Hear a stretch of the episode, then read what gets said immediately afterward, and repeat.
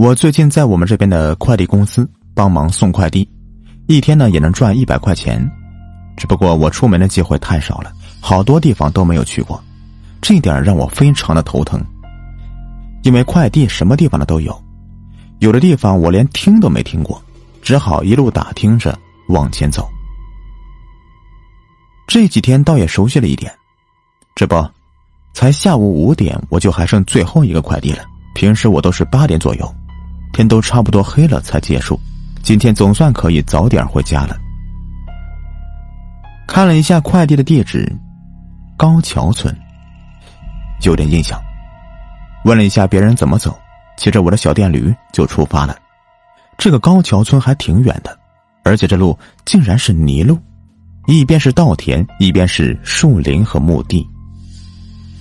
还好是白天，要是晚上，那可不是一般的吓人呢。路上颠簸的厉害，骑了将近一个小时，总算是成功的送出了快递。走在回家的路上，我还在想，真倒霉，最后一个快递太耽误时间了，回家还得一个小时呢，到家估计也得七点多了吧。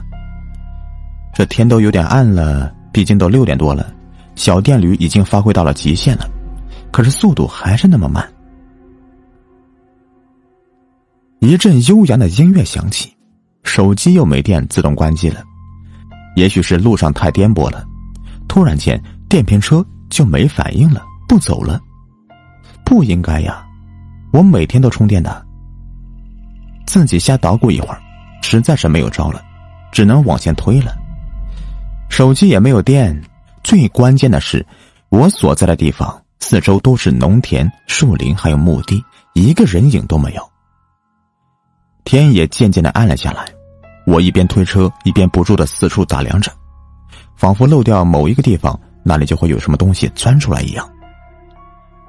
而且不知道为什么，每到这样的时候，我脑袋里总是想一些恐怖的事情，也总有一些特别的感觉，就是觉得后面会有什么东西跟着，而我却不敢回头。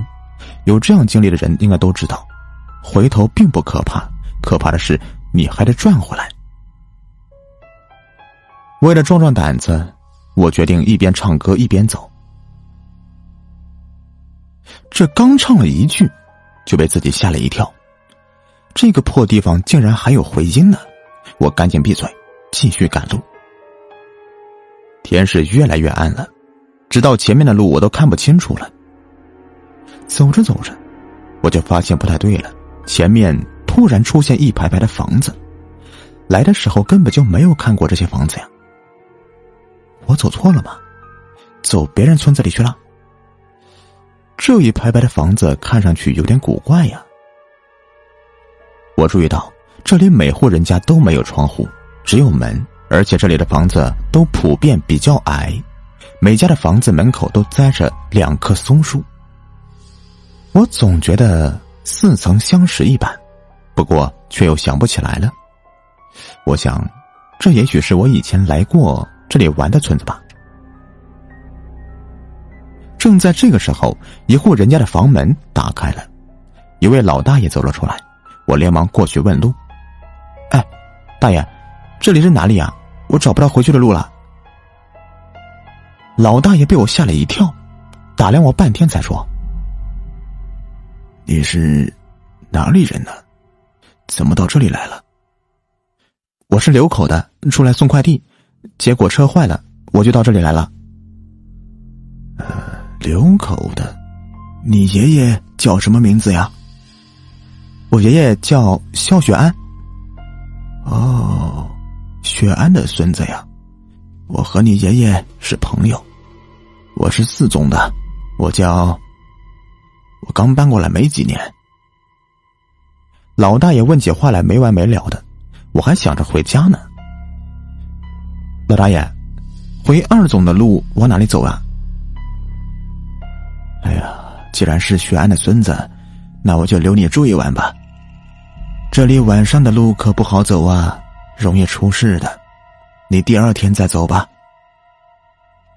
我刚好也不敢走了，反正是我爷爷的朋友，我就住一晚也没什么的。想到这里，我连忙对老大爷说：“那麻烦您了。进来吧。我赶紧把车子停在大爷家门口，就跟着大爷进了房子。哇，看不出来呀，这个外面那么小，这里面空间好大呀，而且家具电器样样齐全。大爷笑眯眯的跟我讲，他说他的子女都很孝顺，每年都给他送好多东西，只不过都比较忙，有时候一年只能来一次，而且一会儿就走了。我安慰老大爷：“子女出息了，你该高兴啊。”老大爷没有说话，反问了一句：“还没有吃饭吧？”我不好意思的点点头。老大爷。从一个柜子里面拿出一个鸡腿给我，说：“那也没有别的东西了，将就一下吧。”谢谢。我接过了鸡腿，就咬了一口，不过这个味道不太对，感觉就像是没熟一样，又不好意思不吃，就吃了几口，实在是吃不下了。我才不好意思的对老大爷说：“我吃饱了。”老大爷也没有说什么。就拿了床被子让我睡沙发。话说呀，这沙发还真漂亮，挺新潮的呀。老大爷让我好好睡觉，他自己也就去屋里面睡觉去了。可能是累了吧，我一会儿就进入了梦乡了。直到我睡觉的时候，习惯会翻身，这一翻身，我感觉后背有什么东西硌着我。我伸手就去摸是什么，竟然摸到了一块石头。我还心想呢，怎么会有石头呢？突然觉得不对劲儿啊，这个沙发怎么这么硬啊？我猛地睁开眼睛，天已经亮了。嗯，吓得我叫了出来。我竟然躺在一片荒坟里，我前面的一座坟墓的墓碑上的名字，竟然就是昨天晚上的老大爷。我的电瓶车还支在坟前，最让我受不了的是，旁边还有一只死鸡，少了一条腿。我顿时觉得胃里面一阵的翻江倒海，哇的一声就吐了出来，吐出来的都是还未消化的生鸡肉，我心里一阵恶心呢，恨不得赶紧的洗胃。不过这不是重点，我现在才明白为什么昨晚的房子不对劲儿了。为什么门前都栽树，还没有窗户？小小的一座房子，为什么还有那么多东西？肯定是他子女逢年过节给烧的。我昨晚竟然在墓地里面睡了一夜呀！再看看电动车，就没有问题了。我赶紧上车，直奔我爷爷家里。我路上怎么走的，我都不记得了。我只记得到了爷爷家，我结结巴巴的讲述了事情的经过。爷爷奶奶一听也比较惊讶，那个老大爷，他真的认识，不过却已经死了好多年了。